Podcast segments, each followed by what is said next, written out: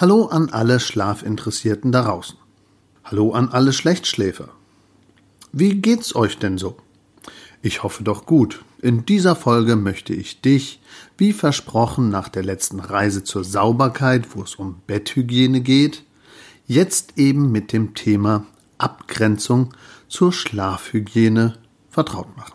Also Betthygiene, alles was mit Sauberkeit im Bett zu tun hat, Schlafhygiene und alles, was mit dir und deinem Verhalten und deiner Sauberkeit zu deinem Schlafverhalten zu tun hat.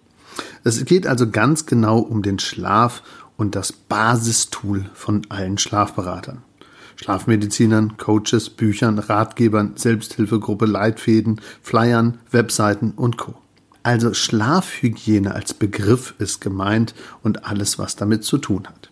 Also viel Spaß und passt schön auf bei dieser Episode zu den Grundlagen der Schlafhygiene für wohligeres Einschlafen und Durchschlafen. Sleep and Perform.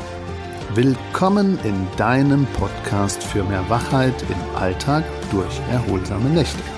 Mein Name ist Markus Kamps. Ich bin seit über 20 Jahren Schlafberater aus Leidenschaft und dein Sleep Performance Coach und wünsche dir nun viel Spaß bei den Episoden. Echt spannend ist, dass viele den Begriff schon mal gehört haben, Schlafhygiene, aber nicht genau wissen, was damit jetzt gemeint ist. Da es mit Betthygiene und Schlafhygiene oft verwechselt wird, haben wir ja gerade ganz besonders zwei Episoden gemacht. Wenn du dich nun selber fragst, was war denn jetzt nochmal Schlafhygiene, dann ist das gut, dass du jetzt hier zuhörst, um das nochmal genauer abgrenzen zu können. Also, mal ganz ehrlich, mit Dreckschwein oder Sauberkeit hat das jetzt gar nichts zu tun. Also, Bettwäsche und Co. haben wir ja schon besprochen. Das ist die Episode Betthygiene. Und wie wichtig das ist und wozu das alles führt, wenn man dieses nicht beachtet, das könnt ihr in der anderen Episode euch nochmal anhören. Hier mit Schlafhygiene ist natürlich jetzt Sauberkeit, Ordentlichkeit oder gepflegt sein mit deinem Schlaf gemeint. Also du sollst nicht dreckig, nachlässig oder unordentlich mit deinem Schlaf umgehen und das ist das, was mit Schlafhygiene gemeint ist. Als Vortragsredner und Seminartrainer werde ich in Kursen und Workshops immer wieder diese Grundlagen der Schlafhygiene vermitteln. Und dieses Schlafverhalten, also wie kann ich selber mein Schlafverhalten positiv beeinflussen, das steht bei der Schlafhygiene im Mittelpunkt. Also sogenannte Empfehlungen oder Grundstrukturen zum Morgen, Mittag oder Abend oder auch Nachtverhalten. Also Regeln, die empfohlen wurden oder festgelegt sind, auch von der Schlafmedizin, um eben mit dem Schlaf ordentlich, sauber oder gut umzugehen. Also was kann ich selber machen, um auf meinen Schlaf positiv einzuwirken? Die meisten Schlafmediziner oder auch Fachgesellschaften meinen damit eine einfache Verhaltensweise, um den gesunden Schlaf zu fördern und die Einstellung zum Schlaf zu verbessern. So die Definition. Also erstmal, welches Verhalten führt denn jetzt zum schlechten Schlaf? Das haben wir bestimmt schon in den Mythen oder in den Regeln zum Schlechtschläfer gezeigt. Aber generell Stress ist ein großer negativer Hebel, bei dem Menschen mit Schlafschwierigkeiten sich selber Strategien überlegen, um dann den gestörten Schlaf irgendwie anzupassen. Also Stress ist oftmals keine tolle Sache und deswegen ist Entspannung vielleicht auch ein Element wirklich der Schlafhygiene. Generell ist natürlich alles, was so den Schlaf schlecht machen kann, sehr, sehr unterschiedlich. Also dazu zählt sowohl das Nickerchen ähm, wie aber auch Kaffeekonsum. Es erzielt praktisch die Nachtarbeit dazu, aber auch Alkohol. Ähm, genauso wie die Unregelmäßigkeit ins Bett zu gehen oder Gewöhnungseffekte und Anspannungen. Also das sind alles Dinge, die den Schlaf negativ beeinflussen. Selbst bei geklärten Schlafstörungen kann das falsche Verhalten ja auch bleiben. Das heißt, selbst wenn der Schlaf wieder in Ordnung ist, kann ich schlechte Schlafhygiene beibehalten und somit meinen Schlaf, ohne dass ich das möchte, weiter negativ beeinflussen. Also der Begriff bezeichnet Verhaltensweisen und Maßnahmen, um das Auftreten vom gestörten Schlaf zu verhindern. Soweit sind wir jetzt. Es umfasst Regeln zur Ernährung, zur Tagesaktivität, zur Schlafgewohnheit, zur Einstellung zum Schlaf und so weiter. Tja, dann starten wir doch mal. Die Schlafumgebung. Schlafumgebung ist gemeint das bequeme Bett, das zu mir passen sollte, so wie mein Kissen, meine Matratze, alles drumherum. Aber genauso entscheidend ist natürlich die Temperatur. Was da so richtig ist und was da so falsch ist, das schauen wir uns gleich noch etwas genauer an. Dann gibt es die Ernährung. Äh, die Gewohnheiten der Ernährung sind ja so unterschiedlich, je nachdem, wo ich wohne, in welchem Land. Also in Italien kann das Abendessen zu einer anderen Zeit stattfinden, wie jetzt bei uns in Deutschland. Also was bei uns schon viel zu spätes Essen wäre und vielleicht auch ähm, ganz andere Nahrungsmittel, wäre praktisch in einem anderen Land wieder ganz anders zu sehen. Also dann gibt's noch die Stimulantien, also Koffein, wie das wirkt mit Energy Drinks und Cola, genauso wie Medikamente und Nikotin. Da muss ich drauf achten. Und Alkohol generell wegen der Hirnaktivität und der Gemütslage. Darauf muss man achten, genauso wie auf den Sport. Ja, auch regelmäßiger Sport beeinflusst ja. Und ein bisschen Sport ist ja nicht so schlimm, aber kurz vor dem zu Bett gehen, nein, da muss man aufpassen. Das schauen wir uns dann gleich noch etwas genauer an. Am extremsten ist aber die Unruhe im Bett oder vor dem Bett oder mit dem Sofaschlaf. Also Stimuluskontrolle nennt man das. Und da geht es ja darum, wirklich eine gute Beziehung zum Schlafzimmer und zu meinem ja, ich sag mal, Schlafverhalten zu bekommen und dass die miteinander funktionieren. Also es versucht, die Wachzeit und die Schlafloszeit zu verringern. Alles andere im Bett meiden, was nicht mit dem Schlaf zu tun hat. Und so werde ich positiv ans Schlafzimmer gekoppelt und positiv in meinem Rhythmus gekoppelt. Dann sprechen viele auch von Schlafrestriktion mit dem Mittel der Bettzeitverkürzung, also dass ich eben kürzer schlafe, kriegt das Bett auch nochmal einen anderen Anker und ich kann praktisch klarer machen, ja, wenn ich schon im Schlafzimmer bin, wenn ich schon im Bett bin, dann habe ich da auch geschlafen. Und viele Schlafmediziner setzen diese Methode ein. Dann ist natürlich noch das auf die Uhr gucken eine wichtige Geschichte. Nachts um drei Uhr haben viele diesen Effekt und bitte, bitte, bitte lieber den Wecker mal wegstellen und bitte, bitte wirklich auch nicht drauf gucken. Also lieber auf Sideboard stellen und sich nicht aufregen, weil wenn ich dann ständig auf die Uhr gucke, mache ich mir selber Druck und alles wird noch viel schlimmer. Loslassen ohne Zeitdruck, das hilft. Und insgesamt natürlich Licht auch meiden und insgesamt darauf achten, dass wenn ich schon mal drauf schauen muss, ich mich nicht aufrege. Also Entspannung spielt da natürlich eine große Rolle, wenn ich mich nicht aufregen will. Die innere Ruhe, durch Biofeedback gibt's da Methoden, autogenes Training, progressive Muskelentspannung, vieles, was man da machen kann, Meditation, Musik oder was auch dein Ritual so immer ist. Ruhe und Pausen am Tag helfen bereits am Abend wirklich das Einschlafen wieder vorzubereiten. Aber lass uns doch mal richtig starten jetzt. Wir starten mal im Tag deine Aufstehzeit. Deine Aufstehzeit ist hier für mich wirklich der erste wirkliche, wichtige, große Ankerpunkt bei der Schlafhygiene. Gekoppelt mit den regelmäßigen zu bett gezeiten ist es für mich, ja, eins der wichtigsten Punkte. Also so ähnlich wie zweimal Zähne putzen, ähm, ja, morgens und abends, früher Aronade und Elmex. Heute wäre es praktisch die richtige Aufstehzeit am Morgen regelmäßig, aber eben auch die richtige zu Bett Zeit am Abend auch regelmäßig. Also erstmal geht's los, dass du wirklich jeden Tag um dieselbe Zeit aufstehen solltest. Und ich meine auch am Wochenende. Ich weiß, das ist hart, aber so bekommt der Tag einen ganz klaren Impuls. Und das kannst du natürlich nur befolgen, wenn du auch die zu Bett Zeit ernst nimmst. Also wenn du morgens zur richtigen Zeit und immer gleichen Rhythmus aufstehen willst, dann brauchst du ja genügend Schlaf. Und um genügend Schlaf zu bekommen, brauchst du natürlich die richtige zu Bett Zeit. Also unser Körper, Geist und Seele liebt Routinen und auch diese Regelmäßigkeit.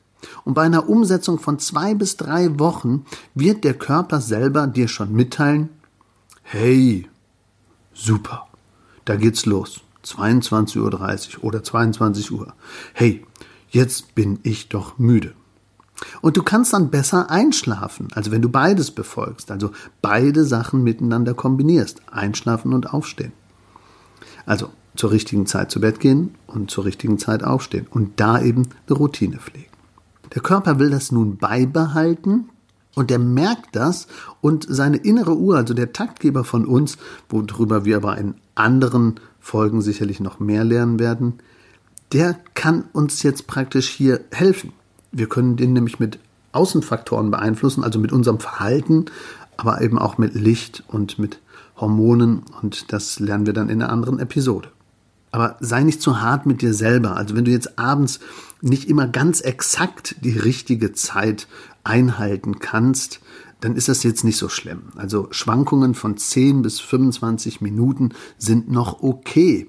Aber versuch möglichst gleich und möglichst exakt deine Routine festzuhalten oder deine, ich sage jetzt mal, richtigen Einschlafzeitpunkt und Aufstehzeitpunkt. Auch am Wochenende. Damit du eben nicht das alles wieder durcheinander bringst. Sonst hast du am Montag so eine Art Mini-Jetlag-Effekt und weißt gar nicht warum.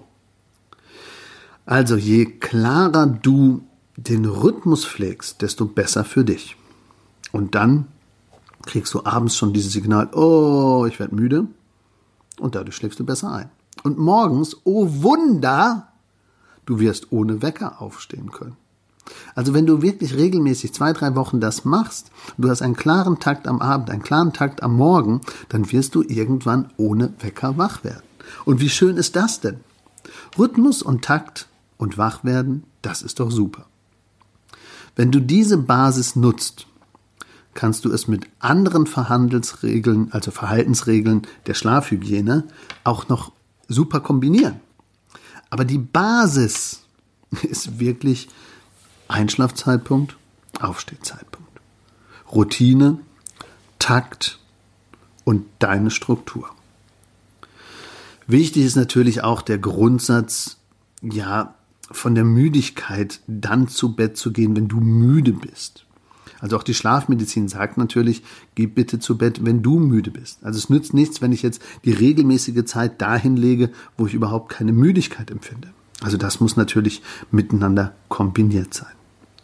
Genauso gilt, generell ist auch das Umfeld zu beachten, was die Basis zur Entspannung darstellt. Also das bequeme Bett selber dazu werden wir in anderen Folgen bestimmt mehr sagen, weil als Fachdozent für Bettwaren stehe ich natürlich für die richtige Bettausstattung, bestehend aus vier Elementen, Kissen, Zudecke, Matratze und Lattenrost. Dazu aber später mehr. Aber auch das andere im Umfeld, also Lärm, also weniger Lärm haben, so ein bisschen auf Geräusche achten, Fenster zumachen, wenn ich praktisch in der Stadt wohne, äh, wenig Licht, also abgedunkelt schlafen, Düfte, ein bisschen gucken, wie riecht's denn eigentlich im Schlafraum? Und natürlich die Raumtemperatur 16 bis 18 Grad, tendenziell ein bisschen kühler, hilft vielen praktisch in den Schlaf besser hineinzukommen. Am besten wird es natürlich noch ergänzt mit Übungen am Abend, die so ein bisschen entspannungsfördernd sind wie autogenes Training, progressive Muskelentspannung oder einfach nur ein Ruhebild oder einfach nur atmen. Atmen in den Bauch hinein und eben den Gedanken fliegen lassen. Gekoppelt kann dazu natürlich auch Sport positiv sein, um den Kopf frei werden zu lassen.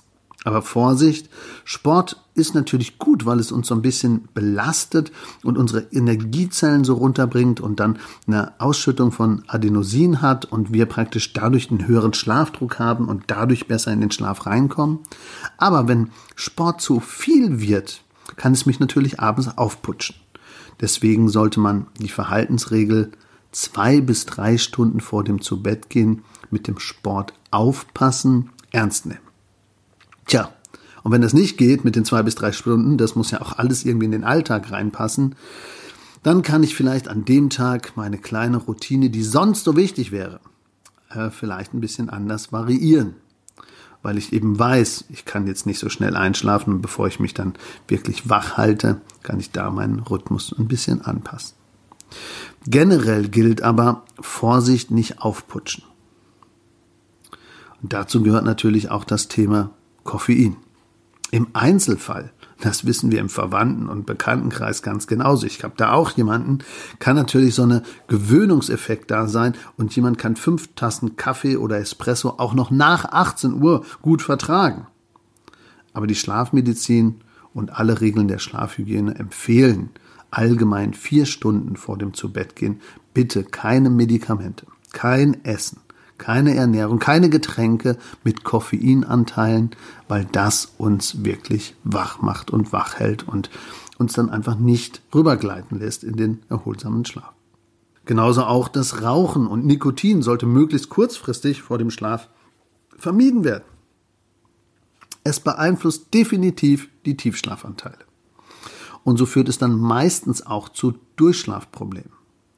Also blöd ist natürlich, wenn ich starker Raucher bin und ich jetzt bewusst versuche, vor dem Schlafengehen nicht zu rauchen, dann habe ich die letzte Zigarette halt sehr, sehr lange vorher geraucht und dann entsteht vielleicht auch so eine Art Entzug und ich habe dadurch natürlich nachher ein Durchschlafproblem, weil ich dann wach werde durch den Entzug. Da haben es die Raucher wirklich nicht einfach. Generell wäre am besten aufhören mit dem Rauchen. Aber wenn, dann sollte man so ein bisschen Mittelweg finden, so ein Mittelmaß finden. Wann rauche ich jetzt die letzte Zigarette? Wann kommt der Entzug? Wie viel pushe ich mich damit noch am Abend auf, dass ich einschlafen kann? Oder wie groß ist mein Durchschlafproblem? Also ein bisschen hinschauen als Raucher. Ist meine größte Baustelle durchschlafen oder ist meine größte Baustelle einschlafen?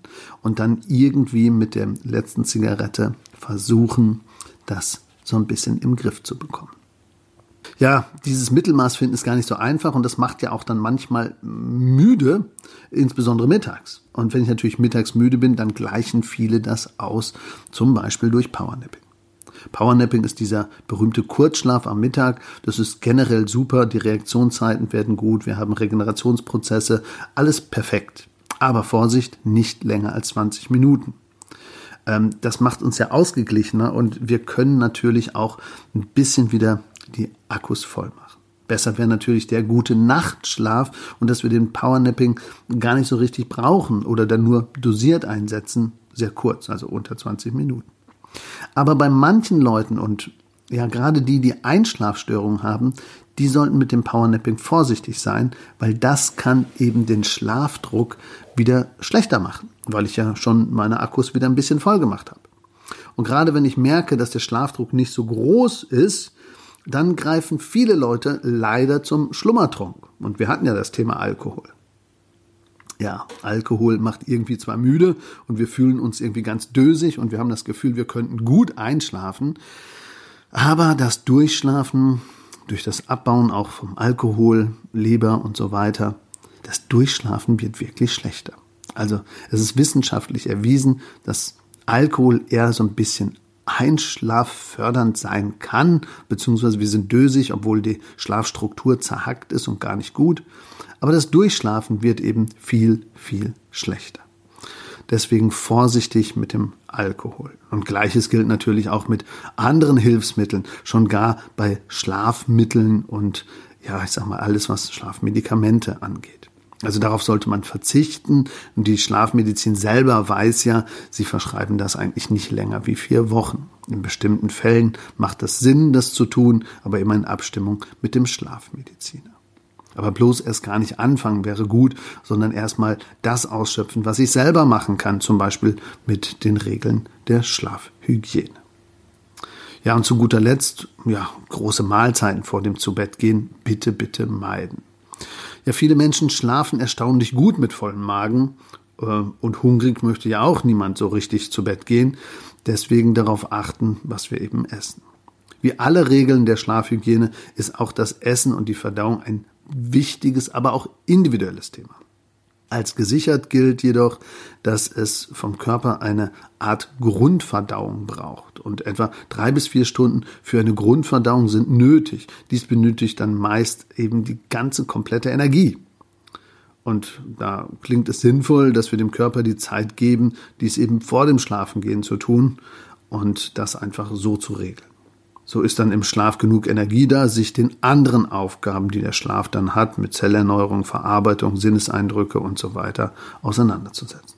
Also Lebensmittel, die lange verdaut werden, die haben dann eine andere Verträglichkeit. Also passen Sie doch bitte, je nachdem, was Sie essen, die Zeit vom Zubettgehen ein bisschen an. Also früh am Abend verzehrt ist das eine oder eben spät am Abend verzehrt ist das andere. Es gibt noch vieles mehr, was du selber individuell machen kannst. Aber eben nicht zu fett essen, nicht zu viel essen und eben abends darauf achten, vielleicht wirklich zwei bis drei Stunden vor dem Zubettgehen nichts mehr zu essen. Wenn du aber die Komplettverdauung, Vor- und Endverdauung dem Körper Gutes tun willst, dann eben drei bis vier Stunden vor dem Zubettgehen. Und je nachdem, ob du manchmal wegen Hungergefühl oder wegen Bauchweh oder anderen Dingen aufwachst, dann solltest du auf die Ernährungsempfehlungen mehr achten, was Schlafmediziner dazu raten. Wie gesagt, Schlafen und Schlafhygiene hat so viele unterschiedliche Facetten und es gibt bestimmt auch noch viel, viel mehr, was man dazu sagen kann. Aber hoffentlich ist dir jetzt erstmal richtig klar geworden, wie viel du selber machen kannst zur Basis für einen guten Schlaf durch Schlafhygienemaßnahmen.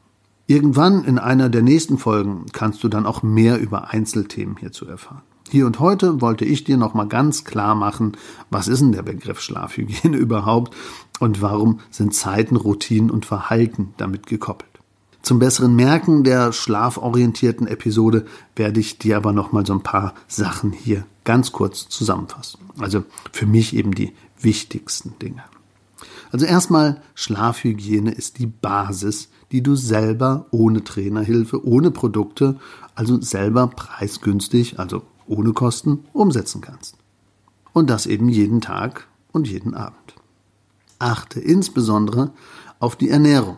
Zwei bis vier Stunden vor dem Zubettgehen. Vorsicht. Bewegung. Ein bis zwei Stunden vor dem Zubettgehen. Sport meiden aber so ein Spaziergang oder ein bisschen Sport macht natürlich wirklich auch müde und hilft uns, den Schlafdruck aufzubauen. Schlafenszeit. Allerwichtigster Punkt aus meiner Sicht. Regelmäßigkeit beachten, sowohl beim Aufstehen wie auch beim Zubettgehen. Und auch am Wochenende. Es ist hart, aber mach's, es wird dir helfen. Schlafumfeld, auf Licht achten, auf Lärm achten, technische Geräte meiden, Blaulicht meiden, also Handy am Abend bitte nein danke. Temperatur 16 bis 18 Grad, lieber ein bisschen kühler. Und Rhythmuskontrolle, je nach welcher Typ man ist, Lerche oder Eule, also Frühmensch oder Abendmensch, bitte zu Bett gehen, wenn man wirklich, wirklich müde ist. Und nicht zu anderen Zeiten. So, ich glaube, vieles davon wusstest du auch schon. Ich denke, das reicht jetzt auch hier wirklich. Je nachdem, ob du nur ein bisschen anfangen willst mit dem Schlaf oder ob du schon betroffen bist und ähm, wirklich schon einiges getan hast, solltest du auch die Regeln der Schlafhygiene, die sehr unterschiedlich definiert werden, wirklich mal mit einem Schlafprotokoll oder einer Dokumentation ergänzen. Wir haben uns hier an so ein bisschen die Regeln der Schlafmedizin orientiert von der Deutschen Gesellschaft für Schlafforschung und Schlafmedizin, aber es gibt immer Erweiterungen, die du sowohl bei uns auf der Schlafkampagne wie auch bei anderen Kanälen von uns sehen kannst und hören kannst und lesen kannst. Ja, also Dokumentation, Schlafprotokoll. Also wenn du deine Schlafhygienemaßnahmen mal kontrollierst, wie habe ich das denn jetzt gemacht mit dem Alkohol? Wann bin ich denn zu Bett gegangen? Was habe ich denn jetzt gegessen? Habe ich meine Zeiten eingehalten? Und du guckst dann, was hat was gebracht? Dann hilft das. Also ein echtes Schlafprotokoll ausfüllen oder einfach nur eine Dokumentation. Was hast du an Schlafhygienemaßnahmen umgesetzt und was hast es dir gebracht? Ja, falls du noch offene Fragen hast zu dem Thema Schlafhygiene, schreib uns. Oder wenn du Wünsche hast mit anderen Themen, die du vielleicht mal hören willst, dann melde dich ohne Angst und ohne Scham. Denn genau solche neuen Themen helfen dann anderen Leuten wieder und wir erarbeiten dann immer wieder gerne für euch neue Themen. Die Kontaktdaten sind hier in den Show Notes. Wenn du irgendwie tiefergehende Hilfe brauchst, zum Beispiel durch ein kostenloses Erstgespräch zum Thema Dein Schlaf, dann lern mich oder unser Team doch kennen. Bei einer individuellen Bettberatung vor Ort oder bei einem persönlichen Schlafcoaching. Ich freue mich schon darauf, auch dir bei deinem Schlaf- oder Bettthema helfen zu dürfen. Also, Lieben Dank, dass du hier zugehört hast und dich mit deinem Schlaf überhaupt beschäftigst. Genau das alles ist der Weg zu mehr Schlaf- und Bettperformance. Allzeit guten Schlaf, dein Schlafberater aus Leidenschaft. Bleib gesund, schlaf etwas mehr und denk vielleicht mal an deine Regeln der Schlafhygiene, wenn du heute Abend ins Bett gehst. Ciao, ciao, euer Markus Kamps.